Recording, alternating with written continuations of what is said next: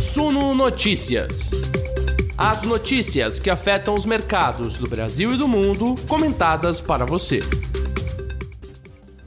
Olá, investidores! Demorou, mas foi. Estamos aqui segunda-feira, dia 5 de setembro de 2022. Eu sou Gregory Prudenciano, editor multimídia do Suno Notícias, e agora a gente passa os próximos minutos juntos tentando entender o que aconteceu no noticiário político, econômico, internacional dessa segunda-feira que tá quente, hein? Quem olhou e foi, vixe, é feriado lá nos Estados Unidos, não imaginava que o dia fosse ser tão animado assim. Para quem está ao vivo com a gente, eu peço desculpas. A gente teve um pequeno atraso por problemas técnicos aqui. A gente tem convidado especial daqui a pouco e a gente estava sofrendo para conectar, mas deu tudo certo, graças a Deus. Você que está assistindo a gente agora, inclusive, esperou até aqui, claro, agradeço a sua paciência e já te peço um favor, senta o dedo nesse like, compartilhe esse conteúdo, inscreva-se no nosso canal, você ajuda o Suno Notícias a espalhar essa palavra pelo mundão da internet aqui. A gente vai conversar na live de hoje sobre o Putin interrompendo o fornecimento de gás para a Europa e condicionando a volta desse fluxo de gás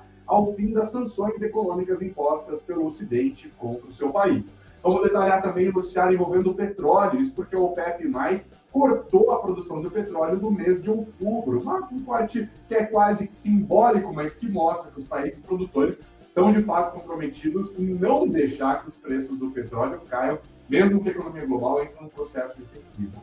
Vamos falar também, ainda na esteira das commodities, sobre a alta do preço do minério de ferro e como isso ajudou a Vale e outras empresas de mineração e também as empresas de siderurgia. Além do resumão do Ibovespa do dia e um fechamento com uma análise mais detalhada sobre a pesquisa FSB divulgada também nessa segunda-feira. Enquanto isso, você que está junto com a gente no YouTube, vai votando, porque eu quero saber a sua opinião. Quem está sendo mais prejudicado com a crise entre a Rússia e o Ocidente? É a Rússia? É o Ocidente? Ou os dois estão perdendo igualmente? Deixe seu voto, deixe também seu comentário. A gente vai juntos construindo esse noticiário dessa segunda-feira. Fique super à vontade. E, por favor, diga para a gente aqui nos nossos comentários é, o que você está fazendo enquanto consome conteúdo aqui do Suno Notícias. A gente vai bater nesse papo. Sejam bem-vindos. Nosso noticiário começa agora, logo depois da vinheta.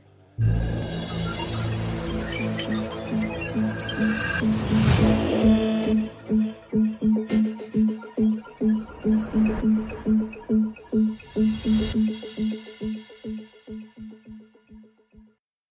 pessoal tá reclamando do áudio, não era que tava falando dois canais, é que o meu fone caiu.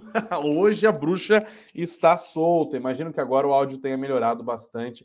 Me deem o um retorno aí, por favor, mas pelo que eu estou vendo aqui, acho que agora está tudo certinho. Obrigado, gente, pelos comentários. Esse feedback de vocês é hiper, ultra importante para a gente. Bom, vamos começar, meu povo. A gente começa falando da Rússia, a gente começa falando da Europa, começa falando do noticiário lá no Velho Continente que ferveu as bolsas hoje, tá? O que está rolando, galera? A Rússia anunciou que só vai retomar o fluxo do fornecimento de gás para a Europa quando o Ocidente encerrar as sanções econômicas impostas contra o país, isso por conta da guerra que a Rússia inventou, tirou da cartola contra a Ucrânia lá no dia 24 de fevereiro, né? Então já somos, já estamos ali com alguns meses de guerra rolando.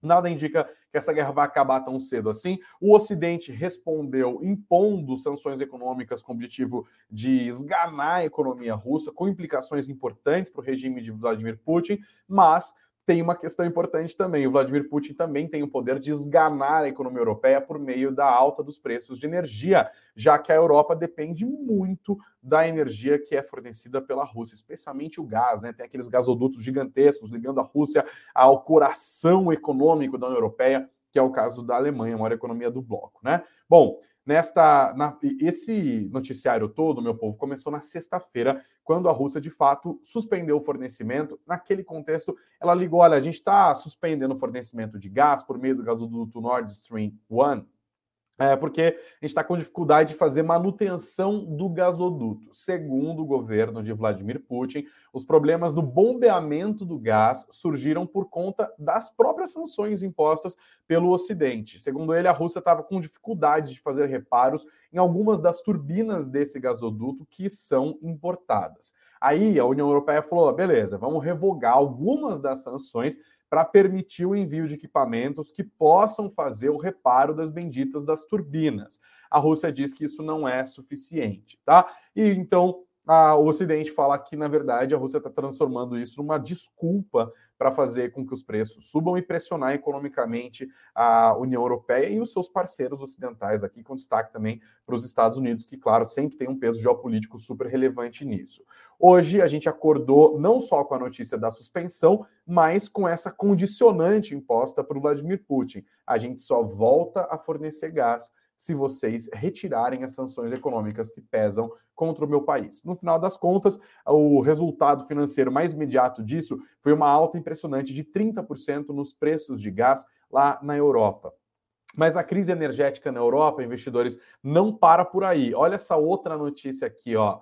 Maior usina nuclear da Europa foi totalmente desconectada da rede elétrica após bombardeio. Você lembra dessa usina? A usina de Zaporizhia, Zaporizhia, né? Que a gente pronuncia na verdade, porque tem um ZH aqui que é só para derrubar jornalista que está fazendo jornalismo ao vivo mesmo. Mas a usina Zaporizhia, ela é a maior usina nuclear da Europa. Ela já estava nessa de conectar, desconectar, conectar, desconectar do sistema de energia da Ucrânia. Eles fornecem energia não só para a Ucrânia, mas para outros países também. É, e essa usina é uma usina nuclear, como eu disse, né? A Rússia tomou posse da usina ainda no começo da guerra e aí começaram a acontecer bombardeios. Já houve várias preocupações, inclusive, sobre a segurança. Né? A gente está falando de um bombardeio acontecendo na maior usina nuclear da Europa. Agora, a notícia que vem do exterior é que a usina foi totalmente desconectada da rede de energia da Ucrânia. Então, a gente está falando de uma outra, uma outra briga energética no velho continente, também envolvendo a Rússia, mas por uma outra via, né? A via da energia elétrica gerada pela, por, pela usina de Zaporizhia. E um outro destaque que eu trago essa matéria da Bloomberg, publicada hoje pelo Valor Econômico, que muita gente fica nessa de, ah, não, a Rússia está se dando até bem com essa história, é o Ocidente que está sofrendo, né? Porque o Putin foi lá e botou o pé na mangueirinha de gás da Europa mas não é tão simples assim. Dê uma olhada nessas destaques nessa matéria que eu estou pontuando aqui para a gente dar uma olhada. O que está falando? Esse documento no qual se baseia a matéria da Bloomberg é um documento feito pelo governo é, russo, um relatório interno, que mostra os impactos das sanções econômicas impostas pelo Ocidente. Dá uma olhada. O documento é resultado de meses de trabalho de autoridades especialistas que tentam avaliar o verdadeiro impacto do isolamento econômico da Rússia após a invasão da Ucrânia pinta um quadro muito mais pessimista do que os pronunciamentos públicos, obviamente. A Bloomberg viu cópia do relatório, elaborado após uma, para uma reunião a portas fechadas de altos funcionários em 30 de agosto. Pessoas familiarizadas com as deliberações confirmaram a autenticidade. O que, que esse documento pinta de radar e de cenário para a Rússia?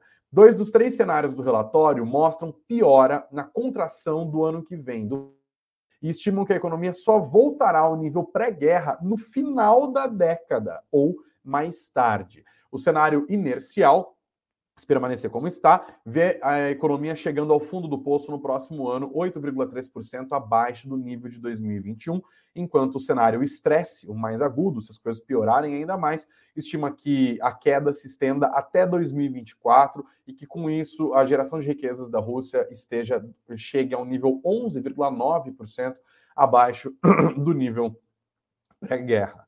Todos os cenários esperam que a pressão das sanções se intensificará, com mais países propensos a aderir a ela. O forte afastamento da Europa do petróleo e do gás russos também pode afetar a capacidade do Kremlin de abastecer o seu próprio mercado, segundo o relatório. Então, esse documento publicado hoje pela Bloomberg dá algumas pistas para a gente do porquê é tão importante para a Rússia pressionar o Ocidente a encerrar essas sanções econômicas, né?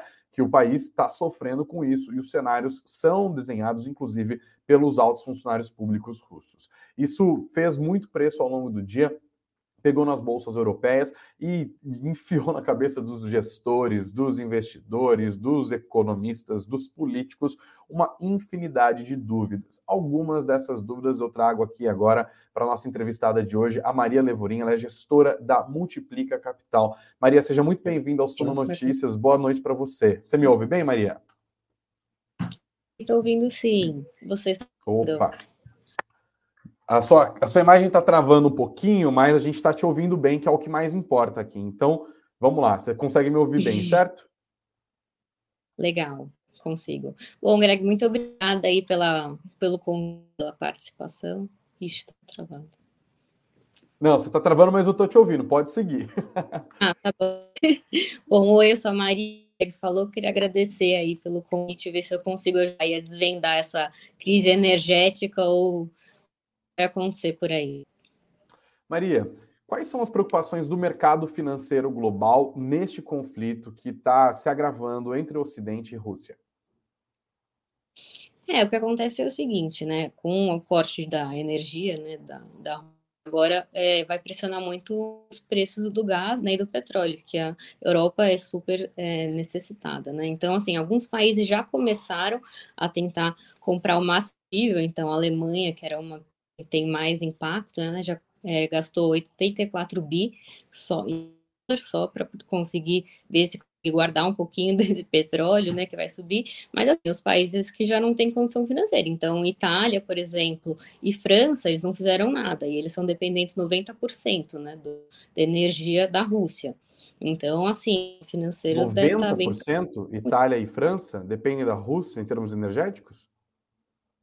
Isso, 9% a Itália. A França é um pouco menos, tá?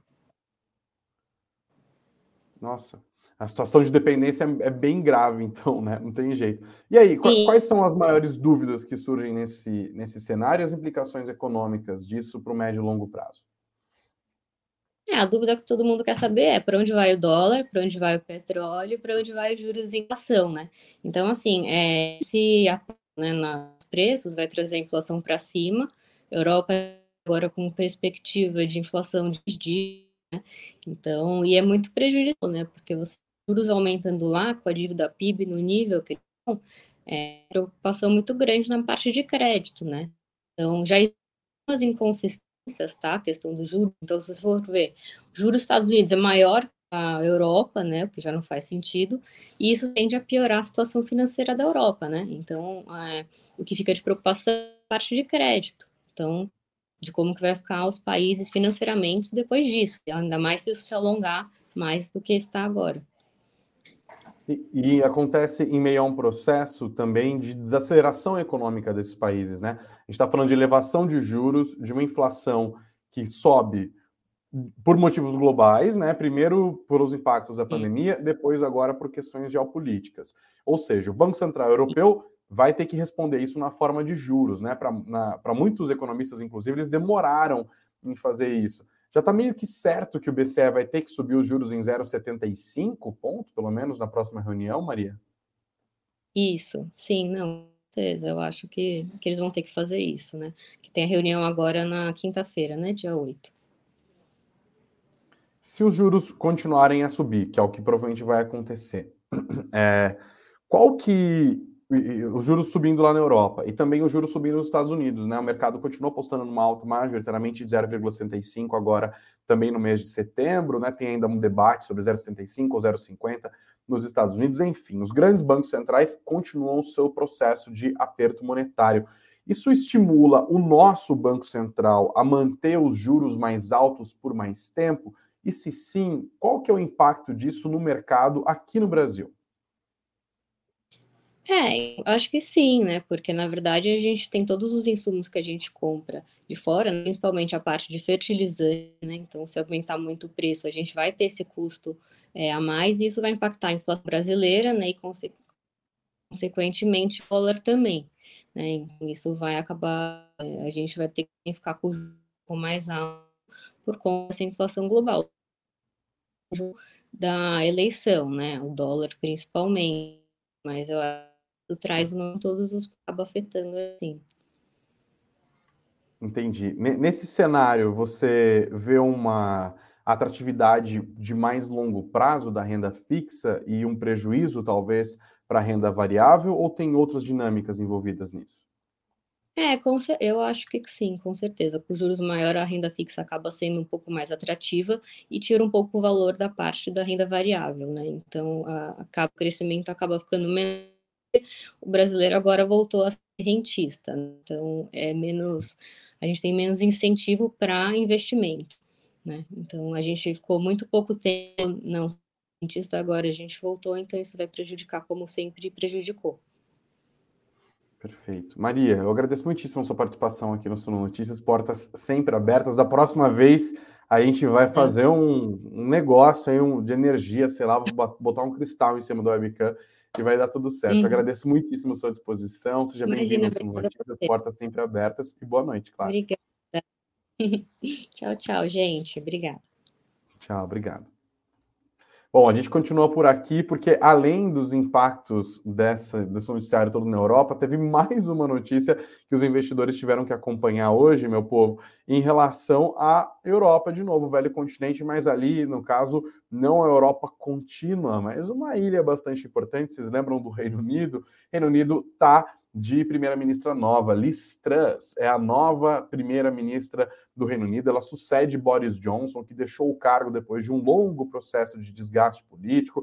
Ele foi acusado de, é, de fazer festas ali durante a pandemia, né, enquanto ele conduzia um processo, inclusive, de fechamento das, das instituições, do transporte público, né, aquele lockdown que se tornou mais, mais comum durante a pandemia. Depois de vários escândalos, ele acabou perdendo a capacidade de governar, renunciou ao cargo, tornou-se primeiro-ministro interino. Houve uma nova eleição dentro do Partido Conservador, que controla o parlamento, eles são parlamentaristas, né? Partido Conservador manteve a sua maioria ali, eles fizeram uma eleição e a Liz Truss foi eleita, ela que já tinha passado, inclusive, pelo governo de Boris Johnson, pelo governo de. É, também de Teresa May, ela tem uma longa trajetória dentro do Partido Conservador, assumiu o cargo hoje e ela disse, inclusive, deu recado no seu discurso inaugural que algumas mudanças importantes devem acontecer nos próximos meses. O mercado fica prestando atenção nisso, porque a gente está falando de uma das maiores economias do planeta, de um dos países que tem uma das moedas mais fortes do planeta. Então, a Europa hoje forneceu notícia de tudo quanto é lado, de esquerda, de direita, de cima a baixo, centro a dentro, foi tudo pela Europa hoje. Olha, essa história das commodities energéticas também rimou com outro noticiário que envolveu hoje é, o petróleo. A gente vai falar agora sobre essa outra notícia. Essa aqui vocês encontram já no nosso site, no suno.com.br barra notícias, suno.com.br barra notícias. A Organização dos Países Exportadores de Petróleo e os seus aliados, a famosa OPEP+, anunciou um corte de 100 mil barris 100 mil barris por dia na produção de petróleo a partir do mês de outubro. O que isso significa? Significa que os preços do petróleo estavam caindo nos últimos tempos, certo? E aí, os preços estavam caindo, inclusive por conta da expectativa de juros mais altos nos Estados Unidos, juros mais altos na Europa, economia chinesa derrapando, ou seja, a perspectiva de um futuro breve de uma menor demanda de petróleo, enquanto as grandes economias e grandes blocos econômicos estão desacelerando. Os preços do petróleo foram caindo diante das perspectivas de uma menor demanda. E aí os países que produzem o petróleo, reunidos nesse cartel que é a OPEP, falaram: olha, a gente pode reduzir a oferta para fazer com que os preços voltem a subir. Eles não estão dispostos a vender barril de petróleo a 50, 60 dólares, como nós vimos meses atrás. Eles estão querendo manter o nível ali dos 80, 90, 100 dólares, quem sabe, tá? Hoje a gente teve uma mais do que uma sinalização, né? Uma demonstração clara de que os países produtores vão brigar para manter os preços do petróleo em nível mais alto, tá? É um corte simbólico, mas que diz muita coisa. São 13 pra, países que propõem, que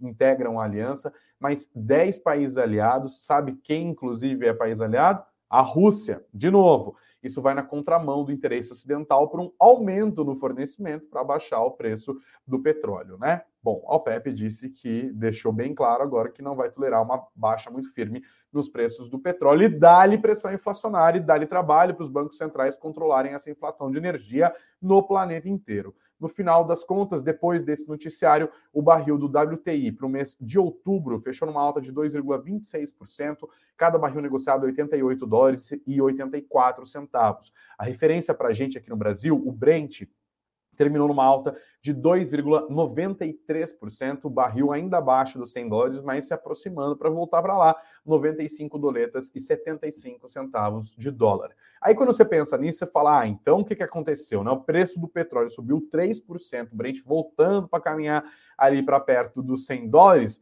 com certeza os papéis da Petrobras voaram, né? E olha, eles até estavam subindo, Mas, porém, todavia, contudo, entretanto, embora, pois, investidores, esse aqui é o Brasil. Olha o fechamento. Os papéis preferenciais da Petrobras hoje terminaram nessa queda de 0,23%, tudo 333, R$ 33,33. Os papéis ordinários da companhia petrolífera também caíram 0,21%, R$ 37,21. Como que isso pode acontecer, né? Bom, tem duas questões aqui que ocupam a cabeça dos investidores. Primeiro, se os preços do petróleo voltarem a subir, a Petrobras vai ser tão rápida em recompor a alta a partir da sua política de preços, assim como ela tem sido rápida em baixar os preços agora, às vésperas das eleições, conforme o preço do petróleo foi caindo? Essa é uma pergunta super importante.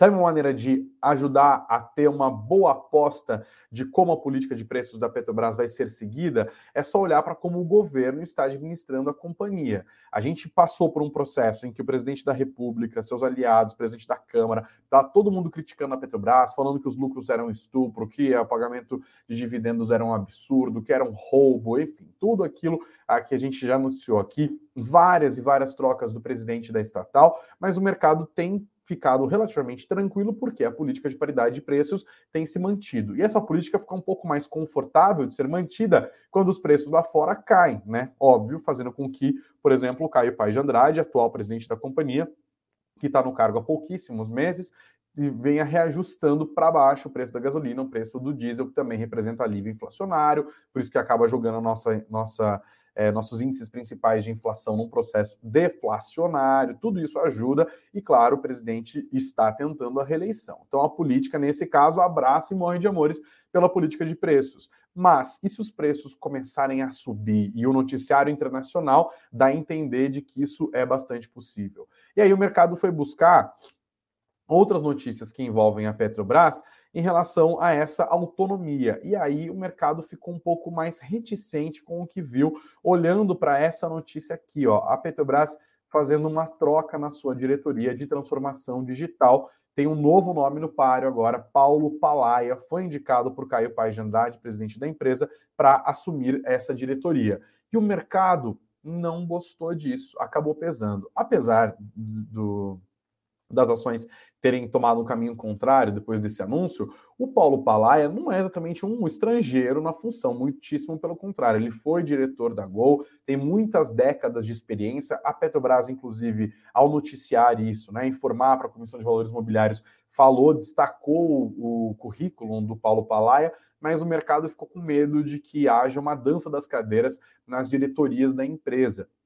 E esse temor, essa cautela, nesse dia de menor liquidez e nesse dia de muita insegurança com relação ao noticiário energético lá fora, acabou fazendo com que as ações da Petrobras que estavam subindo, chegaram a subir bem forte, terminassem o dia nessas leves quedas, tá bom? Inclusive, o mercado está olhando o noticiário, o Estadão publicou hoje à tarde que em Brasília se comenta a boca pequena que devem ocorrer mudanças em três das oito diretorias da Petrobras. Essa primeira, a diretoria de transformação digital, que nesse caso até seria uma diretoria meio lateral, porque o que importa aqui é a política de preços e a diretoria de transformação digital não apita nada nesse assunto, tá? Então o mercado continua passando a lupa, continua prestando atenção nisso. Nós aqui no Sul Notícias também vamos continuar de olho nisso. E depois de destacar isso em relação à Petrobras, eu chamo a atenção de vocês para que, o que aconteceu de fato hoje no fechamento do Ibovespa, porque olha só,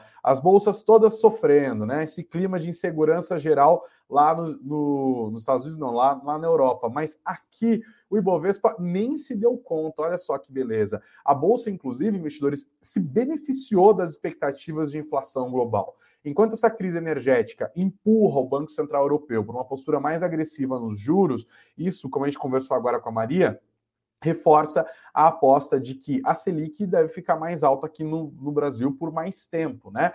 É, assim como os bancos centrais ao redor do mundo estão subindo juros, aqui a gente já meio que terminou esse processo, é o que o mercado aposta, é o que está nas principais projeções, é o que o próprio Boletim Focus divulgado na manhã de hoje também mostra. Então, bancos acabam se dando bem, porque a expectativa de juros mais alta significa crédito mais caro. O banco faz o quê? Vende crédito. O banco vendendo crédito mais caro, lucra mais. Os bancões subiram hoje e deram uma bela de uma força para o Ibovespa. A exceção entre os grandes bancos hoje foi o Banco do Brasil, rolou ao movimento de realização de lucros. E se a Petrobras não conseguiu se beneficiar dessa forte alta dos preços do petróleo que a gente viu nessa segunda-feira, as empresas privadas foram de vento em popa. Dá uma olhada aqui no que aconteceu hoje nas ações da Prio, né, que é a PetroRio, na verdade, agora mudou de nome e virou Prio mesmo. Uma alta impressionante de 6,45%, R$ 29,54. Ganhou R$ 1,79 hoje. PetroRio, um case importante, porque está subindo 45,59% no ano, R$ 29,54 no fechamento de hoje. Outra empresa que se deu bem com essa alta do petróleo foi a 3R Petróleo, sem medo de interferência política nem nada, subiu firmemente 3,49% hoje, R$ 38,57. Está aqui também na tela, em 2022, 3R Petroleum não é um case tão bom até o momento quanto o Prio, mas ainda assim uma alta acumulada de quase 13%, 12,94% aos R$ 38,57. Outra empresa que deu sustentação ao Ibovespa para ele chegar nessa alta de mais de 1% na segunda-feira foi a Vale. A Vale subiu hoje 3,66%, R$ 65,22 no fechamento, mas no ano ainda está negativo, 16,38%. O que, que rolou com a Vale? Olha, rolou com a Vale, não rolou só com a Vale, não, rolou com as empresas do setor de mineração.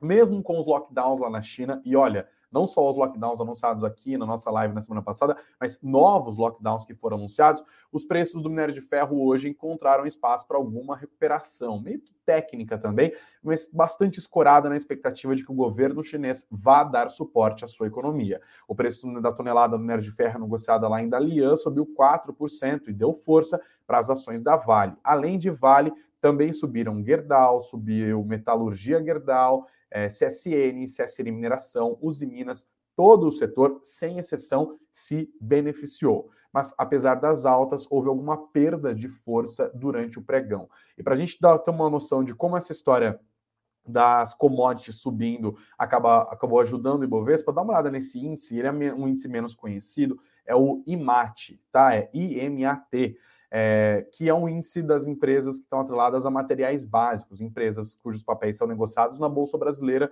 e que são empresas ligadas a materiais básicos. O IMAT subiu mais que o Ibovespa. O IMAT subiu hoje 1,97%, 4.966 pontos. E aqui temos o desenho geral do Ibovespa hoje, como eu disse, banco subindo, com exceção de Banco do Brasil, Vale avançando junto com o setor de mineração e siderurgia, a Petrobras destoando enquanto o PetroRio subiu mais de 6%. O setor de varejo hoje ficou mais um mais dividido, mas teve destaques importantes. Magazine Luiza subiu mais de 1%, enquanto Americanas foi para baixo, 0,31%. O Grupo Soma também uma queda de quase 1%. Arezo, Via, Lojas, Renner e Pets terminaram o dia em alta. O setor de energia elétrica ficou também meio a meio, né? Meio a meio não, a maior parte dos papéis subiu, mas como os papéis da Eletrobras são os que mais pesam no setor e eles caíram, dá para dizer que ficou meio a meio aqui, tá bom? Todos os destaques desse, dessa fotografia você confere na matéria que está no nosso site, no suno.com.br barra notícias, suno.com.br barra notícias, e também, claro, o mapa dos ativos sempre disponível aqui no Status Invest. Perfeito? Vamos continuando aqui, galera. Vocês estão muito, muito comentaristas. Hoje eu não estou nem conseguindo dar conta de tudo aqui. Ó. O Thiago está feliz dizendo que a Vale e as duas incorporadoras dele subiram hoje. O Carlos está comentando aqui: quatro anos e o governo não interferiu na política de preços. O receio do mercado é com a possível volta do cara que deixou ela com a petroleira mais endividada do mundo. Tá falando aqui do ex-presidente Lula, né? Que lidera as pesquisas de intenção de voto, mas só a correção aqui, né? Não tô advogado de Lula, né? Até porque imagina um cara que trabalha nesse Brasil, é advogado Lula. É, mas a dívida da Petrobras ali aconteceu no fim do governo Dilma, né? Mas bem lembrado, Carlos, com certeza o governo teme interferência na Petrobras numa volta do PT ao poder, isso já está claramente é, precificado, inclusive não dá para dizer, mas dá claramente dito na fala dos principais gestores, a gente não tem nenhuma dúvida. A Nancy Tida está deixando aqui, falando que está tomando uma sopa quentinha, o Danival diz que está acompanhando a gente enquanto toma um café, ouvindo o resumo do dia. Obrigado pela participação de todos vocês aqui.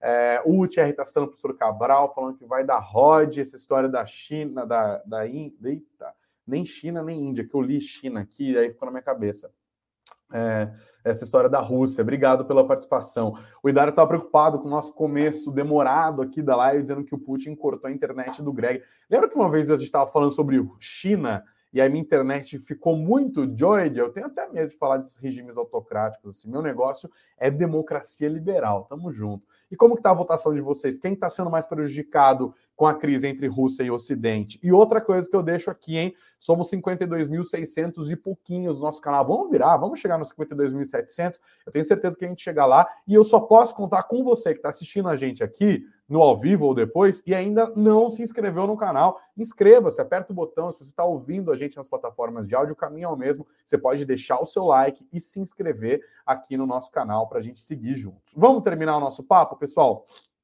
Já que vocês estão falando aqui de Lula, vocês não aguentam, né? Vocês querem falar de política, eu vou terminar falando de política também. O destaque de hoje é, é uma, uma, uma olhada mais dedicada para os números da pesquisa FSB divulgada hoje, encomendada pelo BTG Pactual, né? Você tem várias instituições financeiras pagando pesquisas ali. É sempre bom lembrar, o mercado quer olhar para as pesquisas, para as tendências, para até se antecipar e ganhar dinheiro, né? A gente está aqui no mercado do ganhar dinheiro e não do torcer para político A ou para político B, embora, claro, todo mundo bem que faça isso na sua pessoa física. Mas aqui na pessoa jurídica, o importante é olhar para as pesquisas e entender quais são os movimentos e as probabilidades, para a partir disso entender, vai ser PT de volta? Vai ser uma continuidade do governo Jair Bolsonaro? Será que a terceira via tem chance de passar? Por isso que as pesquisas são importantes, inclusive hoje, daqui a pouco tem pesquisa IPEC. O mercado também vai olhar para isso. Vamos dar uma olhada nos números aqui desse destaque, pessoal. Eu até separei aqui para a gente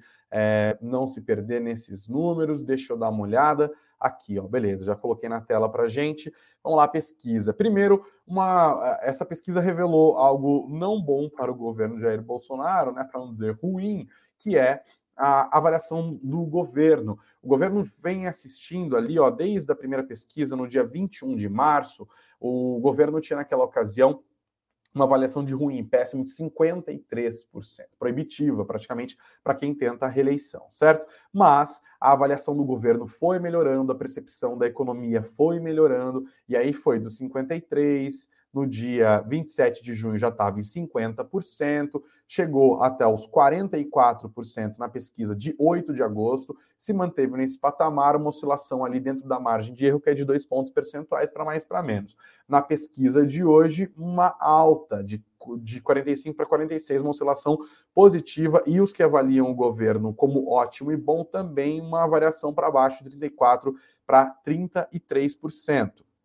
Outra coisa que mostra que o governo parou de ter uma percepção de melhora, que isso pode prejudicar o incumbente, né, o presidente Jair Bolsonaro que tenta a reeleição, é essa pergunta aqui, ó. Você diria que aprova ou desaprova a forma como o Jair Bolsonaro está governando o Brasil? Ela vai no mesmo sentido da pesquisa ali da aprovação do governo, tá? É, na última pesquisa, 55% desaprovavam o governo, agora voltou a subir, voltou para 57%. Os que aprovam eram antes 40%, passou agora para 38%. Agora vamos dar uma olhada nas simulações eleitorais, de fato, a pesquisa estimulada em primeiro turno. O ex-presidente Lula continuou liderando, ele tinha 43%, agora tem 42%. Uma estabilidade impressionante, porque lá no dia 21 de março também tinha 43%, foi para 43 é, no dia 29 de agosto, na pesquisa divulgada hoje, uma oscilação para baixo, 42%. O presidente Jair Bolsonaro também oscilou para baixo, de 36% para 34%. Os destaques aqui são Ciro Gomes, que é, tinha 9%, agora foi para 8%, uma variação também dentro da margem de erro, e inequivocamente uma alta de Simone Tebet, ela foi subindo mesmo, tinha 3% na pesquisa de 22 de agosto, 4% de 29 de agosto, agora marcou 6%, tecnicamente empatada com o candidato pedetista. Outro dado importante que eu queria destacar para vocês, para a gente olhar para essa, essa eleição, que a gente está há cerca de um mês do primeiro turno, né, no dia 2 de outubro, hoje é dia 5, o nível de certeza dos votos é bem impressionante, raríssimo, inédito, inclusive, quando a gente considera o período do, desde a redemocratização do Brasil. 79% dos entrevistados dizem que a decisão já está tomada e que não vai mais mudar, só 19% dizem que ainda podem mudar de voto, 2% a menos do que na última pesquisa. Outro dado que eu queria destacar ainda sobre política é o potencial de voto e de rejeição dos candidatos, tá? Aqui a gente mede a rejeição deles e, aliás, o potencial de voto desses candidatos. Isso é bom para o Lula, porque ele tem 52%. 52% das pessoas dizem que podem votar em Lula, mas já foi 57% em relação à última pesquisa, uma variação dentro da margem de erro de um ponto percentual para baixo. É, o presidente Jair Bolsonaro continuou com os mesmos 43% da última pesquisa, em uma estabilidade bem definida desde o dia 8 de agosto, quando atingiu 44. Foi 44, 43, 42, 43, manteve os 43. É, e o destaque também aqui vai para Simone Tebet, que está se tornando mais conhecida e que está vendo o seu potencial de voto crescer foi de, de 14% no dia 15 de agosto para 16% no dia 22, 21% no dia 29 de agosto, e agora na pesquisa divulgada hoje, Simone Tebet tem 28% de potencial de voto. Quando a gente analisa a rejeição, quem leva a pior é o presidente Jair Bolsonaro, também estagnado 55%. Essa é a terceira pesquisa seguida em que ele marca essa pontuação. Ciro Gomes é o segundo mais rejeitado, com 49%. Depois, Lula, 46%. Simone Tebet também viu sua rejeição aumentar de 30% para 36%. E, por fim, a gente dá uma olhada aqui é, nos números do segundo turno, né? Página 24 e página 25. A simulação dos dois candidatos mais competitivos até aqui. Lula tem 53% de intenções de voto, o o presidente Jair Bolsonaro tem 40%, Lula subiu um ponto percentual, Bolsonaro também subiu um ponto percentual. Nos, nas simulações de segundo turno com os outros candidatos, Lula ganha de Ciro Gomes 46 a 35, ganha de Simone Tebet 48 a 32, Ciro Gomes vence Jair Bolsonaro por 49 a 39 e Simone Tebet também vence Jair Bolsonaro 46 a 40% nas intenções de voto. Beleza? Essa semana tem outras pesquisas, o mercado também continua prestando atenção nisso e a gente no Suno Notícias, óbvio, fica ligadinho juntos, tá? Vou subir a minha musiqueta aqui, dá uma olhada em como ficou a nossa live de hoje. Quem a nossa enquete da live de hoje? Quem está sendo mais prejudicado com a crise entre Rússia e Ocidente? É, 41% dizem que o Ocidente está sofrendo mais. 39% diz que Rússia e Ocidente estão perdendo igualmente e só 20% dizem que a Rússia está sendo mais prejudicada nessa crise. Obrigado a todos que votaram, obrigado a todos que participaram, que deixaram o like, deixem os seus comentários aqui, o feedback de vocês. Não se esqueçam de se inscrever na nossa conversa de todos os dias aqui. Inscreva-se aqui no YouTube, também siga o Suno Notícias nas plataformas de áudio, por onde você já está ouvindo a gente. E o like é em todas as plataformas, né? A semana está só começando. Amanhã, 9 horas da manhã, tem Beatriz Boiadian. Meio-dia tem almoço com o gestor. A gente volta a conversar também amanhã às 19 horas, dá uma paradinha na quarta, mas isso é papo para nossa conversa de amanhã. Boa noite para todos vocês, um grande beijo, um grande abraço, força na peruca, que a semana está só no começo. Valeu, minha gente, até mais.